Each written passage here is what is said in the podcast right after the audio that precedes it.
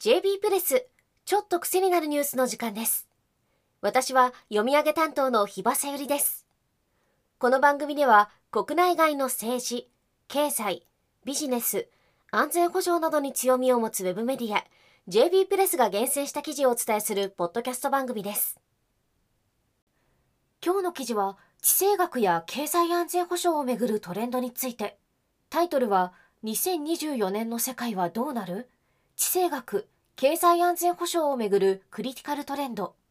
書き手はオールズコンサルティンググループの菅原淳一さんです。毎年外務省が出している外交青書の2023年版には30年間続いたポスト冷戦期が終焉したと明記されています。確かにロシアによるウクライナ侵攻やイスラエルとハマスの紛争米中関係の悪化など旧ソ連の崩壊後長らく続いてきた国際秩序は徐々に崩れ始めているように見えます。そういう観点で見ると2024年はポストポスト冷戦期の国際秩序を占う重要な年だと言えます。それを踏まえオールズコンサルティンググループは今後の中期的な大きな潮流つまりメガトレンドとそれをもとに2024年に顕在化するとみられるクリティカルトレンドを展望しています。今回の記事はそれについて解説した記事です。足元の動きを把握することも重要ですが、こういう大きな流れを把握することも国際情勢や経済などを理解する上でとても重要ですよね。さて、菅原さんによれば、地政学、経済安全保障というレンズを通して現在の世界を見ると、今のメガトレンドは分断、動揺、衝突の3つのキーワードで捉えることができます。まず分断ですが、コロナ禍、米中対立、ロシアのウクライナ侵攻を受け、ポスト冷戦型のグローバリゼーションは大きく変容し、分断が進行しているのは皆さんもご承知の通りだと思います。ポスト冷戦型グローバリゼーションは人や財、資本、技術、データが自由に国境を越える時代でした。結果、グローバルの効率的な生産とコストを最小化させるサプライチェーンの構築が可能になりました。ところが、今や貿易や投資は価値を共有し、信頼できる国とそうでない国との間で分断されるようになっています。この動きは今後加速していくことは間違いありません。次に同様ですが、ポスト冷戦期の終焉によって中国やグローバルサウス諸国の台頭という構造的変化が生じ自由で開かれた国際秩序は地政学的な競争に直面していますウクライナやパレスチナガザの紛争もこうした同様の一例でしょうしかもこれまで国際秩序を支えてきた米国をはじめとする民主主義諸国における国内の政治的社会的な分断がこの動揺を一層大きくしています。そして3つ目のメガトレンドである衝突。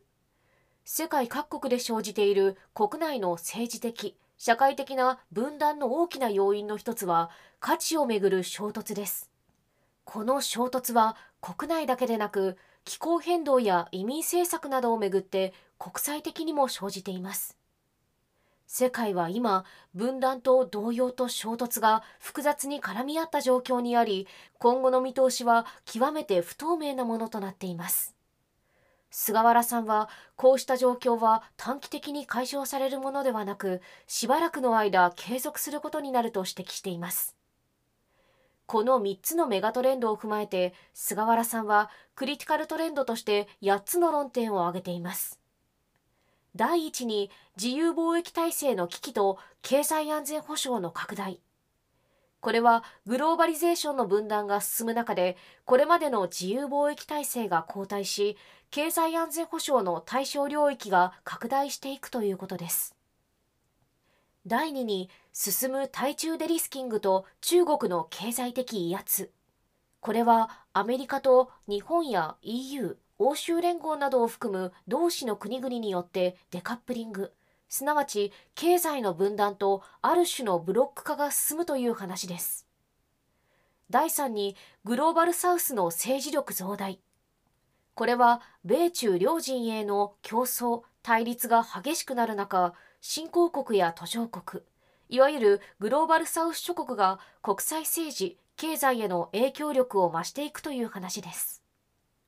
第4に2024年に相次ぐ各国の選挙とそれに伴う政策転換。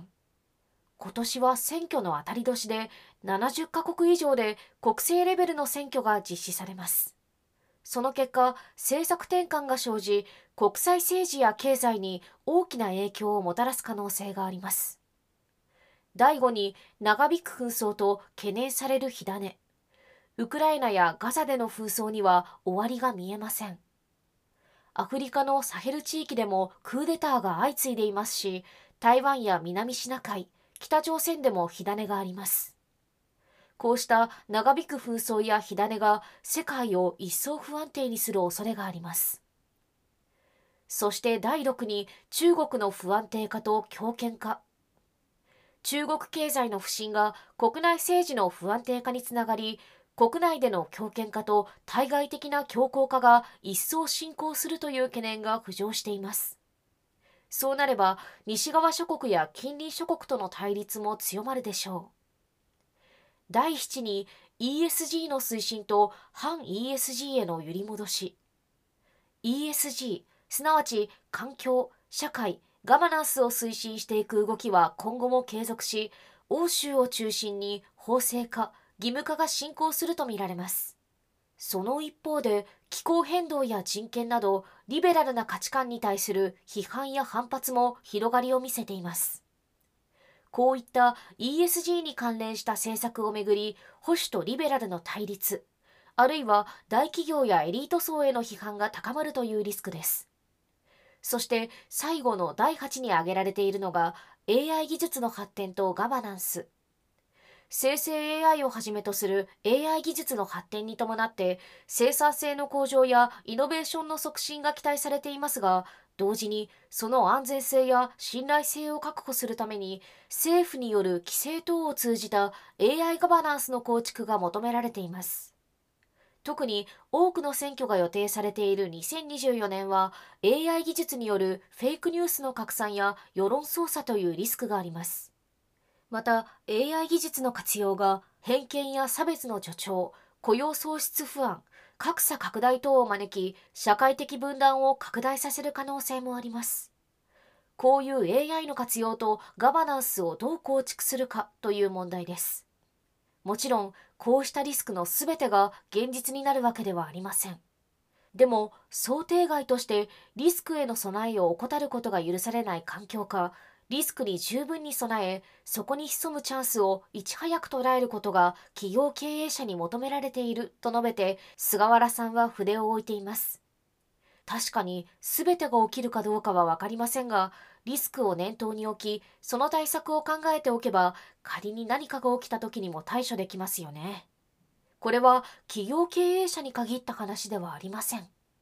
今回お話ししたクリティカルトレンドは軽く触れただけなので、興味のある方はぜひ JB プレスの元記事を確認してください。